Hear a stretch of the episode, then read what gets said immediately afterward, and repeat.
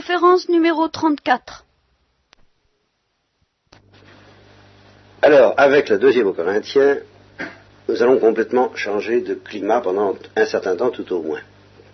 Je vais essayer de vous expliquer cette affaire-là euh, de manière à vous faire bénéficier le, mieux- du- le mieux possible euh, des travaux ennuyeux que font les exégètes. Euh, ce qui ce qui est passionnant dans la deuxième au Corinthiens, et surtout, comme je vais vous l'expliquer, et vous dire pourquoi, la fin de l'épître de la deuxième au Corinthiens, nous allons commencer par la fin, et je vous expliquerai pourquoi, euh, c'est la personnalité de Saint Paul, et c'est la personnalité aussi de l'église de Corinthe, et c'est euh, en bien des choses qui apparaissent en filigrane, et plus qu'en filigrane d'ailleurs, de manière très évidente, très concrète, mais qui ne sont pas dégagées dans les principes. Si vous voulez, c'est pas, tout au moins dans les derniers chapitres, 10 à 13 très précisément, que nous allons aborder d'abord, c'est pas tellement la doctrine qui va nous importer, c'est vraiment euh, le concret d'un visage d'apôtre, ce que c'est que d'être chrétien, ce que c'est que d'être apôtre, ce que c'est que d'appartenir à l'Église, et enfin, comme c'est lamentable. Voilà, c'est c'est ça qui est extrêmement impressionnant. Et donc extrêmement actuel. Parce que les, histoires auxquelles Paul est affronté avec cette église de Corinthe sont plus que lamentables. Elles sont à la fois lamentables et sataniques, mais elles sont aussi tout à fait lamentables. Elles sont humaines, plus qu'humaines, terriblement humaines. Et euh, si nous voulons justement garder confiance dans le Saint-Esprit menant l'Église, ça peut être bon. Je me suis dit, en, lisant ça, en regardant ça d'un peu près, que je n'avais pas fait d'efforts suffisants dans ce sens-là moi-même, euh, d'essayer de se représenter concrètement ce que ça pouvait être pour Paul, et puis ce que ça pouvait être pour ces gens-là, de vivre dans des conditions pareilles. Le désarroi, le découragement, l'amertume, le doute, l'angoisse même, le- les questions qui pouvaient se poser dans la tête des gens en face de ce qui s'est passé dans l'église de Corinthe. C'est quelque chose d'ahurissant quand on y réfléchit.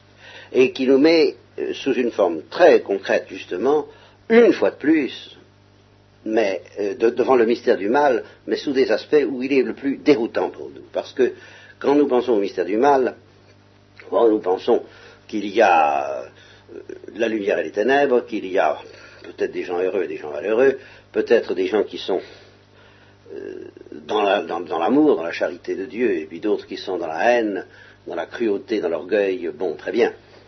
Mais nous avons toujours tendance à penser que si Dieu le veut, il va euh, créer des zones de protection, au, moins ça.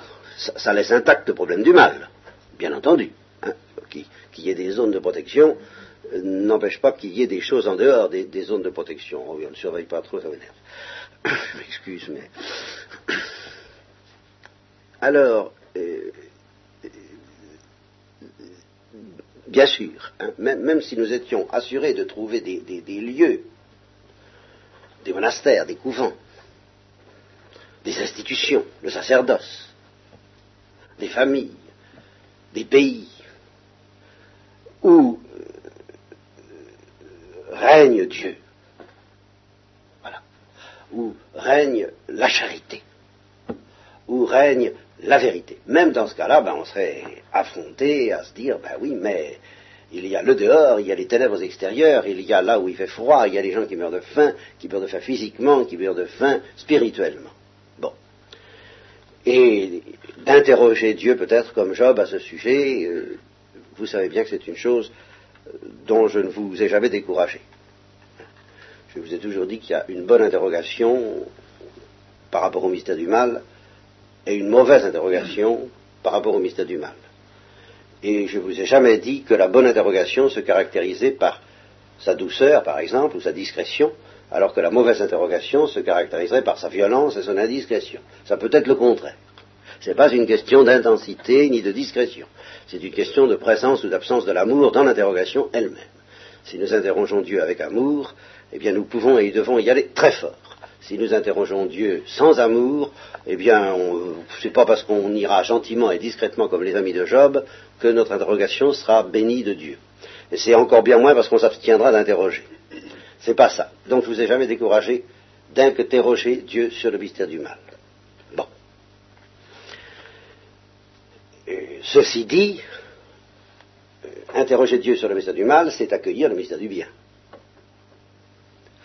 C'est justement parce que nous, avons, et c'est dans la mesure même où nous avons pu être visités par Dieu, visités par le pressentiment de l'amour et du royaume de l'amour, qui est le royaume des cieux, c'est justement à partir de là que l'interrogation sur que deviendront les pécheurs et que deviennent dès maintenant ceux qui s'éloignent de ce mystère de l'amour, ceux qui l'ignorent, ceux qui le persécutent, ceux qui le trichent avec, c'est précisément dans la mesure où nous avons laissé cette lumière de l'amour entrer dans notre cœur que l'interrogation devient euh, brûlante au sujet des ténèbres extérieures.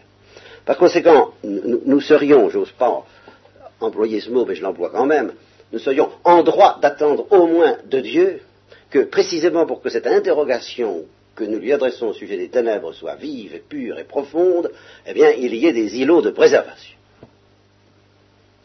Et un immense îlot de préservation en particulier qui s'appelle l'Église.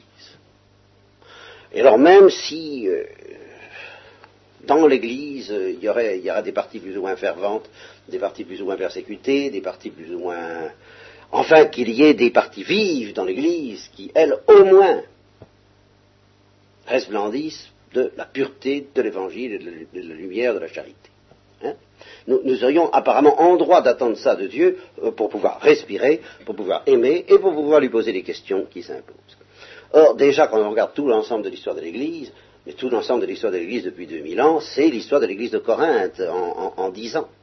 Euh, c'est-à-dire que selon la prédiction du Christ, bien sûr, mais il faut toujours la redécouvrir dans, ce qu'elle a de concret, parce que nous, l'oublions toujours et nous sommes toujours déconcertés par cette prédiction quand elle se réalise. Eh bien, l'ivraie pénètre, n'est pas, il n'y a pas un champ de bon grain et un champ d'ivraie, c'est à l'intérieur même du bon grain et au plus intime que pénètre l'ivraie, de sorte qu'il n'y a pas de zone préservée. Et alors ça, quand on découvre ça, et à chaque fois qu'on le découvre concrètement, alors évidemment, euh, peut être tenté de se dire, mais alors, à quoi, à quoi Dieu joue? Voyez? Puisqu'il n'y a pas au moins ça. voyez, l'Église, bon ben oui, l'Église ça a existé, et puis ça a été le schisme d'Orient et d'Occident au Xe siècle, ça a été l'immense hérésie protestante, euh, dont nous ne sommes évidemment parvenus au, XVIe siècle, et quand on compare l'écuménisme à la, puissance de, l'écuménisme avec la puissance de l'hérésie, il y a quoi se demander, c'est complètement disproportionné, n'est-ce pas? Alors, sans parler bon de ce qui se passe maintenant et qui du, désarroi euh, considérable dans lequel euh, nous sommes, je vous je l'explicite auprès de vous, puisque vous êtes en principe les parents en gros, de ceux dont les enfants viennent à l'école du dimanche, selon l'expression du Père Chauvin, j'ai demandé, et je, répète cet appel d'ailleurs, pendant que j'y suis à cette occasion, ça peut être aux quelques garçons et filles qui sont venus dimanche dernier à cette école du dimanche, je leur ai demandé s'il en est certains parmi vous, s'ils s'en trouvent, et qui sont prêts à signer un papier comme quoi ils croient fermement tout ce que croit et enseigne l'Église romaine, je leur demande de se manifester discrètement, secrètement même, s'ils le veulent, par l'intermédiaire de leurs parents, de leurs amis, d'un mot, d'une lettre, enfin n'importe quoi, enfin qu'ils me le disent pour que je sache quand même si ça existe encore, enfin si on trouve encore des gens qui sont prêts à dire oui je crois ce que croit et enseigne l'Église romaine. Hein. Je pourrais vous poser la même question ici. Et interrogez-vous vous-même. Demandez-vous, êtes-vous prêt à signer ça, comme ça? Alors, si j'avais posé cette question il y a 30 ans, je crois que la réponse aurait été massive. On aurait dit, bah oui, j'ai des problèmes sur tel point, j'ai des doutes sur tel point, mais euh, je signe, je signe, bien sûr, je suis catholique, je viens ici, sans quoi je ne viendrai pas. Je ne viendrai pas vous écouter. Alors, quelquefois, il y en aurait bien un ou deux comme, comme les curieux qui venaient écouter le curé d'Ars, euh, sans, sans, aucune comparaison, bien entendu. Enfin, qui euh, pourrait dire, ben, j'ai pas la foi, mais je viens parce que ça m'intéresse. Mais enfin, très très peu.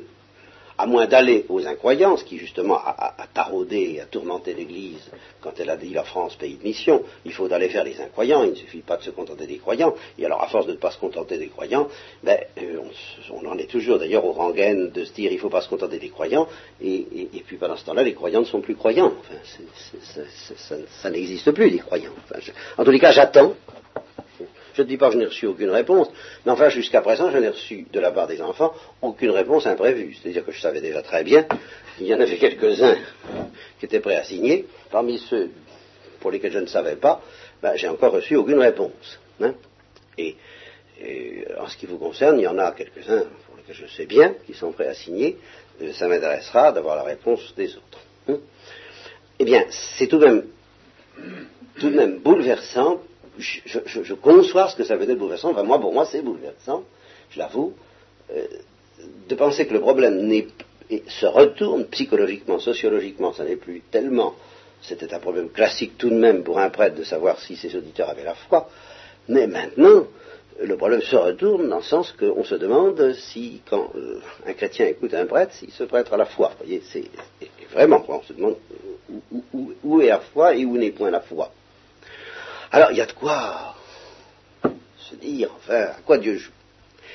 Alors, je ne dis pas que j'ai trouvé du réconfort euh, en lisant Paul, ou alors si j'ai trouvé du réconfort, c'est au très très grand sens du mot, c'est au sens euh, de la paraclèse, comme je le disais dans la lettre que j'ai écrite pour Noël, mais euh, sous une forme que je n'attendais pas tout à fait, parce que, quand même, quel défait quelle, impression de déroute, d'échec donne Paul dans cette histoire. c'est impressionnant parce qu'on pense à l'échec du Christ sur la croix, puis oui, seulement on dit ça a été suivi de la Pentecôte, euh, bon. Justement, la Pentecôte, c'est quoi? C'est Paul. Or, avec Paul, ça recommence. Et ça recommence dans des conditions qui sont suprêmement décourageantes. Parce qu'il s'agit justement de l'église des Corinthiens dont le commentateur de ce livre dit qu'aucune Église ne lui a donné autant de mal. Or, aucune Église ne lui avait donné non plus autant de consolation, peut-être, quant à la manière dont elle a été convertie. Je vous l'avais dit au moment où nous avons abordé la première aux Corinthiens, ils ont été convertis alors qu'ils venaient d'essuyer un échec euh, retentissant à Athènes, parce qu'il avait parlé de la résurrection des corps, il est arrivé à Corinthe dans la crainte et le tremblement, en se disant, je trouverais, si j'ai raté à Athènes, etc. Bon, et puis ça a été la Pentecôte. C'est ça qu'il faut bien voir. C'est là où il faut. Ce n'étaient pas des chrétiens traditionnels, les Corinthiens, sur lesquels on pouvait dire ce sont des gens de foi, c'est une terre de foi hein, sur laquelle nous pouvons compter. Euh, non, c'était des fils du Saint-Esprit. C'est parce que la Pentecôte est tombée sur eux, en écoutant les paroles de Paul, qu'ils sont devenus chrétiens que l'église de Corinthe a été ainsi fondée par lui. Et Dieu sait s'il en a conscience quand il leur dit, je crois que c'est à eux, euh, vous avez peut-être plusieurs pédagogues, vous n'avez qu'un père. Et le père, là, c'est pas le père des cieux, malgré ce que dit l'évangile, oui, ce que dit l'Église, c'est lui, Paul. Il a tout à fait conscience d'être le père spirituel des Corinthiens. Et là, ça signifiait quelque chose, une expérience pneumatique, oui, comme on dit, une expérience de Pentecôte, charismatique, extraordinaire et où il avait eu conscience justement de recevoir en dot, de recevoir en don de la part de Dieu, il pouvait dire comme Jésus-Christ, ceux que tu m'as donnés, Père, ou plutôt ceux que tu m'as donnés, toi, Seigneur Jésus. Cette Église, tu me l'as donnée. Et alors il avait une conscience aiguë, justement qu'il souligne dans la deuxième au Corinthiens, d'être habilité par Dieu même auprès des Corinthiens, d'être celui qui, d'avoir mandat, de ne pas marcher sur le terrain des autres, parce qu'il y avait d'autres apôtres qui, eux, avaient connu le Christ, et lui n'avait pas connu le Christ, il était l'avorton, il était le dernier, il était, bon, il le dit, euh, il a vu le Christ ressuscité, il ne l'a pas vu au temps de sa vie mortelle, il n'a pas été intronisé officiellement, il a fallu qu'il aille se faire euh, accepter par les apôtres à Jérusalem, et c'est justement là où commence, je crois, le fond, la racine de son calvaire original. Je ne dis pas que les autres apôtres n'ont pas connu un calvaire de ce genre, parce que tous ont été plus ou moins persécutés par les Juifs, mais personne n'a été persécuté par les Juifs autant que Paul. Justement parce qu'il s'est présenté dans des conditions absolument euh, insolites, pas officielles du tout. Il a quand même été reconnu par les apôtres parce que les apôtres étaient sous la motion du Saint-Esprit et qui sont reconnus en lui aussi le même esprit, envoyé par le même Seigneur Jésus. Ils lui ont donc confirmé qu'en effet c'est bien, euh, il avait mandat sur toute la gentilité, sur tous les gentils, tout simplement. Mais tout en respectant naturellement le terrain de chasse, si j'ose dire, hein, de chacun des apôtres, il avait quand même une espèce de mission universelle. C'est pour ça qu'il est associé d'ailleurs dans l'Église à Pierre. on, ne, fête jamais Pierre, ou on ne fêtait jamais Pierre, maintenant je ne sais plus ce qu'il en est. Bon, euh, sans fêter Paul, les, apôtres, Saint Pierre et Paul. Alors, il avait donc une conscience très aiguë de cela, et, vous voyez, ça donne déjà beaucoup de force, ça, donnerait beaucoup de force d'être envoyé par le pape si le pape nous disait je te confie tel territoire, je te confie tel diocèse, je te confie ce qu'il fait quand il nomme un évêque, je te confie telle église au sens de l'église primitive, c'est-à-dire tel diocèse, ça correspond à peu près à ça, quoi, le diocèse de Corinthe? Ben, il aurait déjà eu beaucoup d'assurance si Pierre lui avait dit je te confie, nous allons faire la carte, voilà. Bon. Mais là, il avait la conscience d'être habilité par le Saint-Esprit lui-même, d'une manière indiscutable, à être le père de l'église de Corinthe. Et les Corinthiens en avaient conscience comme lui. Ils ont eu bien conscience qu'il leur arrivait quelque chose. Ils, étaient d'ailleurs très très fiers de tout ce qui leur arrivait, d'être euh, les, enfants chéris de Paul. Ça, marchait très bien. Eh bien, il faut voir la suite. Je peux pas, il n'y a pas d'autre mot. Euh, la suite est lamentable. Un échec total l'histoire de Corinthe. Au total, bien entendu, c'est pareil, à part un petit reste qui, bien sûr. Mais prenez euh, ce, que Paul pouvait espérer d'une église pareille, mais c'est l'échec sur toute la ligne. Alors, je vous raconte l'affaire pour que nous puissions mieux déguster, si j'ose dire, les textes en question. Évidemment, je dis échec total, il ne faut pas exagérer. Euh, il y a des hauts et des bas. Mais il y a eu des aspects, il y a eu des moments, il y a eu des impressions d'échec total. Et ce qui s'est passé, je vous dis, nous, nous, ne voyons plus ça, nous voyons ça dans l'abstrait. Mais enfin, je vous assure qu'on verrait ça sous nos yeux, on se demanderait, mais à quoi Dieu joue? Il ne pourrait pas protéger un peu tout de même Comment peut-il permettre? Il a confirmé Saint Paul. Et il permet, c'est ça qui est le plus déroutant de tout, il permet que j'en suis sûr qu'il y avait à Corinthe des gens de bonne foi qui, euh, quelques, quelques mois, je peux dire quelques mois, après, euh, il est resté un an, euh, je ne sais pas si c'est un an et demi ou trois ans, enfin il est resté tout de même un bon petit bout de temps à, Corinthe. Eh bien, euh, quelques mois et certainement quelques années après son départ, il y a eu de braves gens qui pouvaient se dire authentiquement, honnêtement, loyalement, où est la vérité? Vous voyez, c'est ça qu'il faut se rendre compte on pouvait se dire, enfin, moi je sais plus. Je sais plus. Paul, évidemment, ça a été très bien. Mais on en dit tant de mal. Il y a tout de même les autres qui ont tout de même des arguments assez impressionnants. Ils viennent de Jérusalem. Ils ont connu le Christ. Ils disent bien que le christianisme est une religion qui a pris ses racines dans le judaïsme, et Paul ne dit pas le contraire. Alors ils disent qu'ils sont plus fidèles, que c'est pas comme ça qu'il faut faire, et que alors, alors, on, ne sait plus. Alors naturellement, je dis de braves gens, je ne sais pas. Tout de même, si. Simplement, euh, je veux dire, tout de même, si Paul reconnaît qu'il y avait des braves gens parmi eux, on, le sent. Seulement, Paul est incapable, par tempérament, et puis peut-être parce qu'il sentait par, grâce aussi, incapable de dire euh, très explicitement, il y a de braves gens parmi vous, et puis il y en a qui sont des, salopards, et puis il y en a que... Non. Il les traite tous un peu en masse, mais tout de même, il, désigne les faux prophètes. Il les désigne avec une violence considérable. Et puis, euh, la masse des Corinthiens eh bien, tantôt il leur dit je vous aime bien, mais si, ça... et puis tantôt il leur dit vous êtes des salopards, tous, de douter.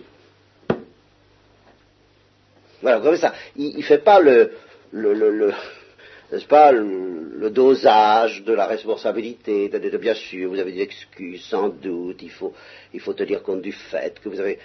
non, il, il, les engueule, mais alors avec une violence terrible, de se laisser avoir. Et alors avec une, douleur, un désarroi, qui se justifie par l'histoire des, par, l'histoire des faits que je vais vous reconstituer, alors tel que. Alors, cette reconstitution que je vous offre, elle est certainement vraie en substance. Hein. Euh, je ne vous la garantis pas dans tous les détails. Il y a eu, probablement peu après le départ de Paul de Corinthe, il y a eu une première épître dont je vous ai parlé, une première lettre qui ne posait pas de grand problème et qui a été perdue. Ensuite, il y a eu celle que nous avons longuement lue. Et celle que nous avons lue longuement répondait déjà à des difficultés. Je crois que vous vous en souvenez, ceux qui ont pu entendre le détail des explications. Euh, Paul disait dans cette première épître, je vais bientôt venir pour régler tout ça parce que je vois que ça marche pas si bien que j'espérais, quoi. Ça commençait déjà à me parler très bien. Je vais bientôt venir pour régler tout ça. Mais en attendant, je vous envoie Timothée. Timothée qui était un garçon très gentil. Alors, vous voyez, ça c'est là où intervient dans l'Église euh, l'utilisation par Dieu des, chromosomes, des, des, hormones différentes que chacun peut avoir. Euh, Paul, Paul était un tempérament très complexe. Nous aurons l'occasion de le voir au cours de la deuxième, justement en lisant la deuxième aux Corinthiens, étant donné que certains lui reprochaient, figurez-vous, d'être timide. Hein, alors vous vous rendez compte. Tout au moins timide quand il cause. Quand il est loin, il, parle fort, il est sûr de lui, hein, quand, il écrit. Mais quand il est au milieu des gens, il est tout, gentil, tout timide, tout bon. Alors, euh, c'est un tempérament très complexe, mais enfin, c'est un tempérament évidemment violent. Timothée, non, ça n'a pas l'air d'être ça. C'était pas un violent du tout c'est un doux. Hein. Je n'ose pas dire qu'il commençait déjà à mélanger à l'onction du Saint-Esprit un peu de ce qu'on appelle l'onction ecclésiastique, je ne sais pas. Mais enfin, euh, de l'huile dans les rouages, enfin, bon Timothée, hein, mais bien. Alors, le bon Timothée, il n'a pas, pas été très bien reçu, bon Timothée. Ça, ça, il, y avait des réformes à faire sur des sujets assez graves. Je ne sais pas si vous vous en souvenez, enfin je n'y reviens pas. Euh, aucune réforme n'a été acceptée. Alors, devant ça, ça commence déjà tout de même à dire ça peut, ça peut durer. Alors, Paul garde encore un certain espoir. Il se dit, bon, eh ben, j'y vais. J'y vais. Il y va. Il y va. Alors là, à partir de là, c'est l'hypothèse. Vous comprenez, on ne sait pas ce qui s'est passé. On sait simplement qu'il y est allé et qu'il avait l'intention de remettre de l'ordre. Mais je ne sais pas, moi, quel était le tempérament de Paul. Il y, a une chose qui est sûre, c'est qu'il n'avait pas peur de souffrir. Il le prouve justement dans tout ce qu'il énumère de ce qu'il a souffert d'un deuxième au Corinthiens le fouet des Juifs, euh, les lapidations, enfin les, naufrages, enfin tout ça, il n'avait pas peur. Mais j'imagine qu'il avait peur de faire mal. Ça existe, ça. Justement, quand on a le tempérament de Paul, je comprends très bien. Je, ne sais pas si c'est comme ça, ni pour ça qu'il était timide, mais je le soupçonne un peu que ça pouvait bien eh, entrer un peu en ligne de jeu. Il avait peur de cogner trop dur. Il avait peur de faire mal. Et c'est certain, quand on se trouve en présence alors de ceux, de ceux auxquels, en leur absence, on va dire, alors, on veut toujours on se trouve en présence, ah, on, on veut être bon. Je ne crois pas qu'il ait été faible, mais certainement il a été bon, et peut-être aussi les autres euh, ont-ils eu peur de lui? Alors Paul a senti qu'ils avaient peur de lui. Alors, on attendait le pire, et ça s'est passé très gentiment, ou, ou, relativement gentiment. Enfin, il a été beaucoup plus doux, beaucoup plus bénin qu'on ne pouvait le craindre. Bien. En fait, je dis qu'il a été reçu gentiment. En fait, on lui résiste ouvertement. De sorte que je pense que certains l'ont reçu gentiment, mais je pense que c'est là qu'il a commencé à découvrir, on lui a à découvrir que certaines gens avaient passé par là, et puis avaient dit, mais enfin, de quel trois il parle celui-là Est-ce qu'il n'est pas officiel? Il ne fait pas partie du collège des apôtres. Il n'a pas des lettres de Jérusalem. Voilà mes lettres de Jérusalem. Il n'est pas, de, pas de Judée, il est de Tarse. Alors on a mis en question son authenticité d'apôtre. C'est pas simplement sur tel et tel point qu'on a discuté, mais sur le droit qu'il pouvait avoir de légiférer en particulier, de prendre des décisions, parce que ces décisions étaient douloureuses et embêtantes, on, est allé à la racine, et les, adversaires, animés par Satan, comme il ne leur enverra pas dire, justement, ont eu l'instinct d'aller à la racine. C'est ça qu'il fallait mettre en cause. C'est, en somme, sa juridiction, purement et simplement. Vous savez, euh, quand le cardinal Danielou a été nommé cardinal à la cérémonie qui a eu lieu, je ne sais plus où d'ailleurs, ne sais à Notre-Dame de Paris ou ailleurs, il y a eu des tracts euh, de qui tiens-tu ton mandat au euh, cardinal, ce qui voulait dire, sous-entendu, du peuple, n'est-ce pas? Alors, en ce temps-là, c'était pas euh, la question de tenir son mandat du peuple, c'était la question de tenir son mandat d'une église officielle, et non pas de Dieu. Parce que les judaïsants, comme on les appelait,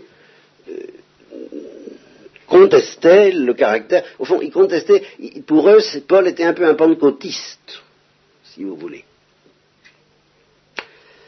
Évidemment, c'était un pentecôtiste en accord avec l'Église de Jérusalem. Mais, mais, mais, mais. Euh, alors, devant cette attaque, peut-être qu'il s'y attendait pas, je ne sais pas, et puis, encore une fois, il, a été pris de court, dérouté, ne sachant pas trop quoi faire. En tout cas, il s'en va précipitamment. Donc, vous voyez, une, allure de fuite. Voilà l'Église qui l'a converti dans la crainte et le tremblement, sous l'effet d'une puissance de l'action des esprits, ben, pratiquement il est chassé de cette Église. Ça sont des choses euh, qu'on vous a probablement jamais dites et qu'on m'a, enfin que je n'ai jamais euh, su dégager parce que je le savais, mais pas aussi nettement que je l'ai fait justement aujourd'hui pour vous, en regardant d'un peu près ce qui s'était passé. Enfin, je me disais quand même énorme que cette Église qui l'a converti, encore le Christ, on pouvait dire, ben, il n'a pas été accepté, il est venu parmi les siens, les siens ne l'ont pas reçu, mais qui ne l'a pas reçu? Ben, Ceux qui ne l'ont pas reçu, ce sont des gens qui n'ont pas été éclairés par le Saint-Esprit. Vous, ne semblez pas avoir, on ne semble pas observer à propos, du Christ ce phénomène tout de même étrange de quelqu'un qui dit, euh, oui, je bien qu'il y a les rameaux, mais enfin, on, pouvait penser que les rameaux n'étaient pas une Pentecôte. Vous comprenez, c'est ça. On pouvait penser que les Juifs étaient aveuglés. Oh, pauvre peuple qui ne sait pas très bien, qui écoute euh, les voix des uns les uns des autres, les voix des autres, qui est hésitant, mais enfin qui n'est pas converti massivement. Enfin, imaginez, transposer un peu, comme si euh, les, apôtres eux-mêmes avaient constitué un peuple qu'il suffit que Jésus les regarde, comme il les a regardés, viens, suis-moi, il quitte tout pour le suivre. Bon, eh bien, je suppose qu'il dit ça à une ville entière, et puis qu'à ville entière le fiche dehors. C'est à peu près ça. Paul a regardé les Corinthiens, il leur a dit Veux-tu être chrétien? Il n'a pas parlé en son nom, il a parlé au nom de Jésus-Christ. Enfin, ils ont marché comme un seul homme. Et puis après, il les met dehors. Enfin, ils, le mettent dehors. En tout cas, il n'a pas trouvé d'autre solution que de partir. le texte est net, il quitte Corinthe précipitamment et il ne met pas ses menaces à exécution. Parce que, je ne sais pas pourquoi, est-ce qu'il a fait geste de faiblesse? Est-ce qu'il a fait comme on reproche quelquefois aujourd'hui au pape de ne pas condamner davantage? Ben il n'a pas condamné. Il n'a pas condamné. Il est parti. Impuissant. Je crois, qu'on ne réalise pas bien ça. Hein. à, moi, à moi, à commencer par moi en tout cas. Moi, je, je rends compte que je ne réalise pas. Je ne vois pas Paul abandonnant la partie impuissant et ne mettant pas ces menaces à exécution. Ça me dépasse. Ben, c'est pourtant ça qui s'est passé. Et il revient à Éphèse. Et alors là, effectivement, c'est ce qui donnera là une fois de plus prise aux attaques de ses adversaires. On dirait qu'une fois à Éphèse, eh bien, il reprend du poil de la bête. Et alors là, il leur envoie une lettre, ce qui est très dangereux. Ce qui est très dangereux parce que, selon la formule euh, bien connue, les écrits ne se défendent pas.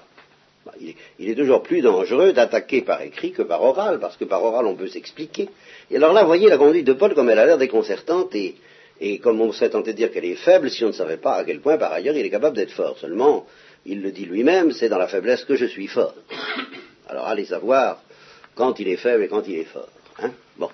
Ce qui est sûr, c'est qu'apparemment, à, à Corinthe, il a été faible, et puis qu'une fois parti, il a été fort. Et il est allé fort, il est même allé très fort. Donc une lettre euh, un peu terrible. Et une lettre pour se défendre lui. Ce qui me pose un problème, alors, concernant la personnalité de Paul, c'est un sujet un petit peu différent, mais il n'y a pas de raison de ne pas l'aborder lui aussi. C'est évident que Paul est un saint. Mais si vous lisez Saint Jean de la Croix, ce que je vous encourage à faire, non sans discernement. Euh, c'est comme euh, les antibiotiques. Hein. Il faut, ou, le jeûne. Il faut faire ça sous contrôle médical. Hein. Ne pas prendre Saint-Jean de la Croix de soi-même. Hein. Il faut se faire contrôler par quelqu'un en qui on ait confiance et qui soit compétent, un, technicien de la question, si on veut lire Saint-Jean de la Croix. Ceci dit, à ses réserves près, eh bien, effectivement, je pense que Saint Jean de la Croix est un bon auteur, un docteur de l'Église, n'est-ce pas? Thérèse d'Avila aussi, qu'il faut lire également avec discernement, mais c'est un petit peu moins dangereux que Saint Jean de la Croix, parce que tout ça c'est du vitriol, bien entendu. Eh bien, si vous lisez Saint Jean de la Croix et Thérèse d'Avila, vous vous apercevrez qu'on ne devient pas saint en un jour. Ce que vous savez, bien sûr.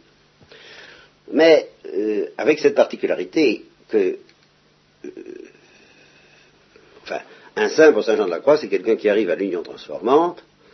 Et alors, quand on voit comment il décrit ceux qui vont arriver à l'union transformante, mais avant d'y être, bah, c'est purement et simplement abominable.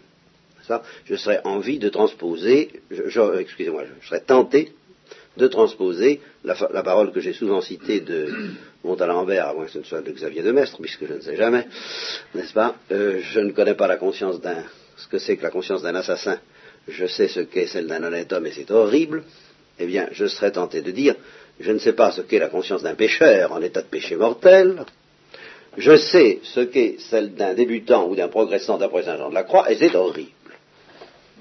C'est-à-dire celle de quelqu'un qui va devenir un saint. Mais d'après Saint Jean de la Croix, c'est vraiment épouvantable, et c'est justement pour ça qu'il faut souffrir tellement pour y arriver. Bon. Alors, je ne demande pas aux agiographes de préciser le moment exact où, les saints dont ils s'occupent entrent dans la nuit de l'esprit ou la nuit des sens et finalement dans l'union transformante, autrement dit de préciser l'heure exacte, le toxin, où ils deviennent des saints. Je ne leur demande pas ça. Mais ce que je voudrais leur demander, au moins, et ce qu'on obtient très rarement, il faut l'avouer, et ce, ce pourquoi moi je vous demande un effort, c'est au moins de ne pas nous donner l'illusion que les saints dont ils s'occupent ont été des saints depuis le berceau. Et que tout. Alors ça, évidemment, c'était la manie d'une certaine littérature édifiante contre laquelle on réagit aujourd'hui en passant d'un extrême à l'autre, parce qu'alors là, hein, aujourd'hui, c'est pas simplement. non seulement ils ne sont pas des saints le berceau, mais ça reste des complexés. Quel complexé, hein, il faut voir, hein, jusqu'après la nuit de l'esprit. Hein, alors là, c'est un autre genre. Bon. Eh bien, ce qu'il faudrait quand même comprendre, pour éviter de tomber dans ces extrêmes lamentables, c'est qu'effectivement, même les saints les plus officiels, Saint Jean, Saint François Sales, Saint Jean de la Croix qui connaissait la question, Thérèse d'Avila, Thérèse de l'Enfant Jésus peut-être, pourquoi pas, évidemment pas la Sainte Vierge, bien sûr, Saint Paul, n'ont peut-être pas toujours été des saints. Et même sûrement pas. Pour Paul, ça va bien. On sait, alors ça c'est très pratique, n'est-ce pas? Avant Damas, alors, euh, bien sûr, c'était un coquin. Mais après Damas, après Damas, c'était pas un saint, enfin. C'était un converti violent, passionné, généreux, qui a tout donné, ça, il n'y a pas de doute, qui a été fidèle à la grâce de la miséricorde jusqu'au bout, il n'y a aucun doute. La grâce en moi, sa grâce en moi n'a pas été vaine, mais enfin, mais enfin, il y avait du nettoyage à faire.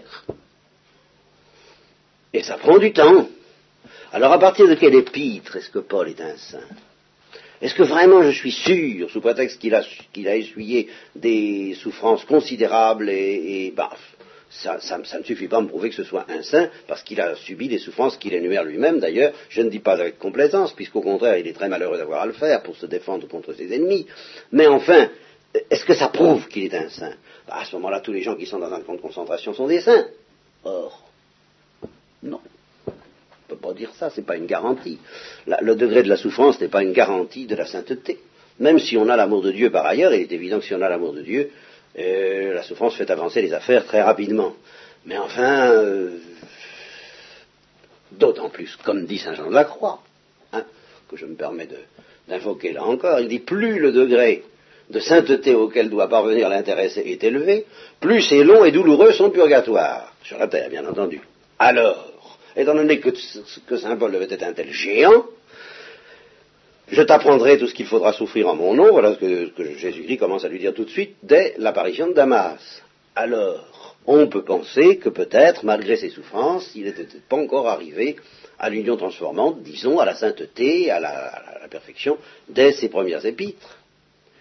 Et je sens, sans, rien garantir, un, ton différent, une tonalité différente entre les épîtres que nous étudions en ce moment et puis celle de la fin, qu'on appelle les épîtres pastorales, dans lesquelles il, dit tranquillement, toujours avec cette solidité qu'il caractérise et qui est très belle d'ailleurs, j'ai combattu le, bon combat, je n'attends plus que la couronne. Alors là, oui, je crois que vraiment c'était fait, puisqu'il le dit lui-même, je lui fais confiance, ses écrits sont canoniques. Hein. Alors je pense qu'il dit la vérité, n'est-ce pas Il ne me reste plus qu'à recevoir la couronne de celui qui a bien combattu. Bon, alors je suppose que là, ça y est. Mais là, il ne le dit pas maintenant.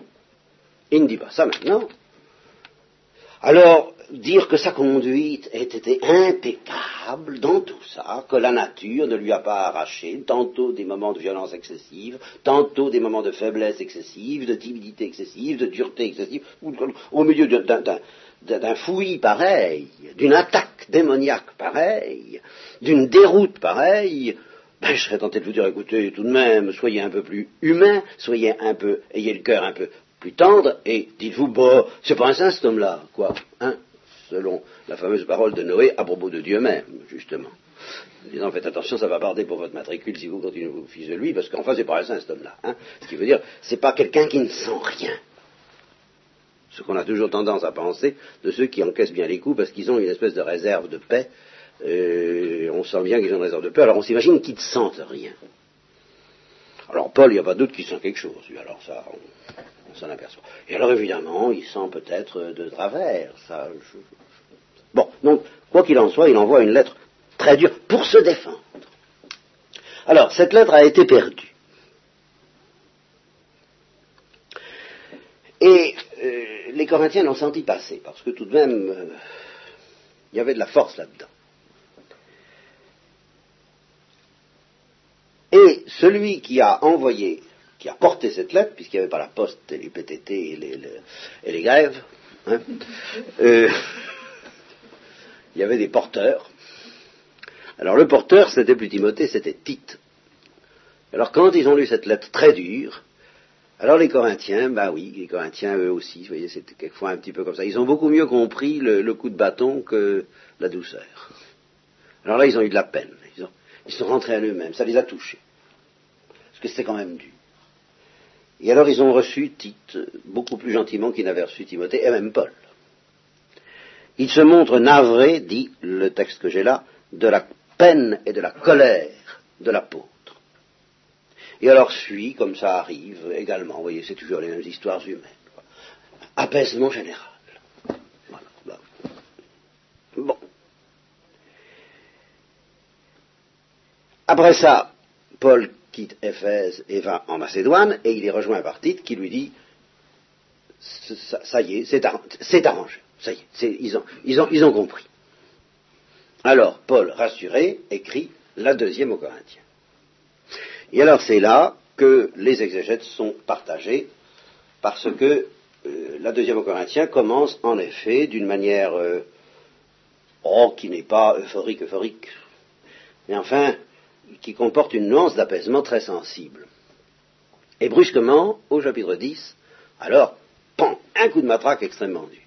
Alors il y, a deux, il y a deux interprétations possibles, je vous passe les détails, ou bien on s'imagine que un, pendant qu'il rédigeait la lettre, parce que Paul n'écrivait pas, il dictait, n'est-ce pas? Bon, puis alors à la fin il signait, il disait c'est de ma main, attention, hein, vous voyez, euh, euh, reste il dictait. Alors, il mettait du temps à dicter, ça, pouvait prendre, plusieurs jours ou une semaine, étant donné que le voyage lui-même prenait le temps, il, pesait ses mots, et alors on, peut se demander si, en cours de rédaction, il n'a pas eu de nouveau de mauvaises nouvelles que décidément ça ne marchait pas à Corinthe. Et c'est l'hypothèse adoptée par, en particulier, c'est pour, vous prouver que c'est sérieux, par le, commentateur de ce livre, n'est-ce pas?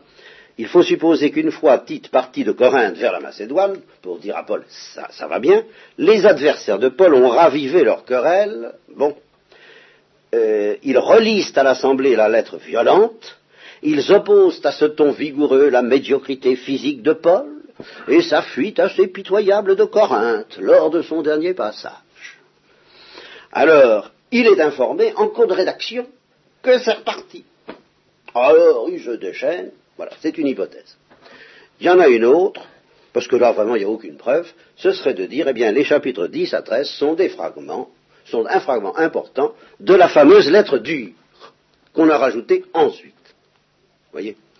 C'est tout aussi vraisemblable que la première. Enfin, il y a du pour, il y a du contre. J'ai choisi cette seconde hypothèse parce que j'aime mieux que nous regardions concrètement pendant un certain temps justement ce climat de, violence, d'opposition, de dureté, de désespoir, ce cri de Paul comme il n'y en a pas deux dans tout le Nouveau Testament, parce que c'est là où justement il parle de lui comme aucun apôtre n'a jamais parlé de lui. Alors, au point de vue de l'intérêt dramatique, si vous voulez, je choisis cette hypothèse qui est aussi plausible, mais pas plus, que la première, cette seconde hypothèse. Alors, en conséquence, nous allons lire d'abord les chapitres 10 à 13 de la seconde de Corinthiens, et nous allons les considérer comme étant la lettre dure, ou un grand fragment de la lettre dure écrite euh, euh, aussitôt après son départ honteux de Corinthe. voyez? Alors, il ne me reste pas beaucoup de temps. C'était une petite introduction. Euh, pour vous lire le texte. Mais remarquez qu'étant donné justement la densité doctrinale relativement moins, moins, substantielle que celle de la première aux Corinthiens, nous pourrons nous contenter de le lire en le commentant un peu au fur et à mesure, mais sans y revenir longuement après. Alors, euh, ça commence donc comme ça. Alors ce serait, euh, ben, ça daterait de l'année 57, n'est-ce pas, bien entendu le, début de la seconde Corinthiens datant à ce moment-là de la fin, tout à fait de la fin de l'année 57, ça en cours d'année. C'est moi-même, moi Paul, qui vous exhorte par la douceur et la mansuétude du Christ. Moi, si chétif d'apparence, et c'est une citation. Oui, tout de suite. On sent le type, ça n'a pas passé. Hein. Si chétif d'apparence quand je suis parmi vous, mais quand je suis loin, si hardi à votre égard. Voilà, il cite les paroles aimables qu'on lui a rapportées. Hein. Oui, eh bien écoutez, je vous en prie, hein, euh, quand je serai parmi vous, que je n'ai pas besoin euh, d'user de cette assurance que vous me reprochez de ne pas avoir eue et que je montre dans mes lettres. Mais je voudrais bien ne pas avoir à la montrer quand je reviendrai, car je vais revenir. Bon, alors que je n'ai pas, lorsque je reviendrai, quand je serai présent, à user de cette hardiesse, avec l'assurance dont je compte faire preuve vis-à-vis -vis de ces individus qui estiment que nous marchons selon la chair. Eh bien, c'est en effet dans la chair que nous marchons, dans l'infirmité de la chair. Mais ce n'est pas selon la chair que nous combattons. Car nos armes ne sont pas charnelles, mais c'est la puissance divine pour la ruine des forteresses. Nous ruinons les plans et tout rempart qui se dresse contre la connaissance de Dieu, et faisant prisonnière toute pensée nous l'amenons à obéir au Christ. Et nous sommes prêts aussi à châtier toute désobéissance dès que votre obéissance sera complète. Et ici, voilà un point où, alors moi j'ai ma petite idée qui vaut ce qu'elle vaut. Pas et qui est, qui, qui, est tellement actuelle, dirions-nous. C'est, à, vue humaine, on pourrait dire que c'est inadmissible. À savoir lorsque les Corinthiens seront bien disciplinés, on pourra être fort vis-à-vis des fauteurs de troubles. Mais parce que les Corinthiens prêtent une oreille complaisante aux fauteurs de troubles, on ne peut pas châtier les fauteurs de troubles. Et pourtant, c'est vrai. Comment voulez-vous faire preuve d'autorité à vous tout seul? Et c'est ce que je dirais à propos du pape. Et c'est ce que je dirais à propos d'un certain évêque de Hollande qui ne peut rien faire. Alors on lui reprochera, certains camps lui reprocheront de ne pas faire preuve d'autorité. Mais il pourrait répondre je ferai preuve d'autorité quand l'ensemble de ceux qui me sont confiés sera plus prêt à obéir. À ce moment-là, je pourrai châtier les fauteurs de désordre. Mais en ce moment, ils reçoivent une telle faveur et une telle complicité de la part du peuple que je ne peux rien faire. Voilà ce que Paul dit pratiquement. Alors si Paul le dit, Paul VI peut le dire. Regardez ce qui saute aux yeux. Si quelqu'un se persuade qu'il est du Christ, car c'était un petit peu la, la prétention de ces messieurs, nous, nous sommes du Christ, nous l'avons connu, n'est-ce pas? Euh, nous, venons de Jérusalem, n'est-ce pas? Celui-là vient de Tarse, n'est-ce pas? Eh bien, si quelqu'un se persuade qu'il est du Christ, qu'il réfléchisse encore en lui-même à ceci, s'il est du Christ, nous aussi nous en sommes du Christ. Car même si je tirais encore plus de fierté du pouvoir que le Seigneur nous a donné pour votre édification, pour votre édification, moi, c'est pour votre édification que le Seigneur m'a donné pouvoir sur vous, et pas pour votre ruine, comme cela, sous-entendu eh bien, je ne rougirai pas. Alors je n'aurai pas l'air de chercher à vous effrayer par mes lettres, car les lettres, dit-on, alors toujours la même chose, recitation, n'est-ce pas? Les lettres sont de poids et fortes, mais quand il est là, avec son cœur, il est faible, et ses discours sont mépris, ne sait pas causer. Il ne sait pas causer. On lui a reproché de ne pas savoir causer. C'est consolant pour les prédicateurs. Je ne comprends pas comment un prédicateur peut s'inquiéter désormais, enfin si peu que ce soit, de la qualité de sa prédication, en sachant que c'est une chose qui a été explicitement reprochée à Zabol, il ne sait pas causer. Il écrit bien. Ah, il sait écrire. Mais il cause pas comme il faut, quoi. Ben oui, en effet, je, ne sais pas comment il causait, Paul, n'est-ce pas? J'y étais pas. Mais comme le dit, d'ailleurs, je crois la note, oh, il y, a quelque chose de très savoureux dans la, note, il faut que je vous trouve ça. Attendez. Ah ben c'est ça, oui. Il faut se souvenir, dit la que les meilleurs prédicateurs ne plaisent pas à tout le monde et n'empêche pas toujours les auditeurs de s'endormir.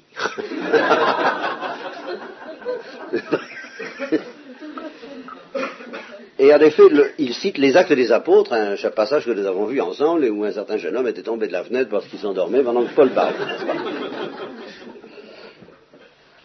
Et alors, le, même commentateur dit c'est une question de personnalité vis-à-vis de laquelle les hommes réagissent différemment.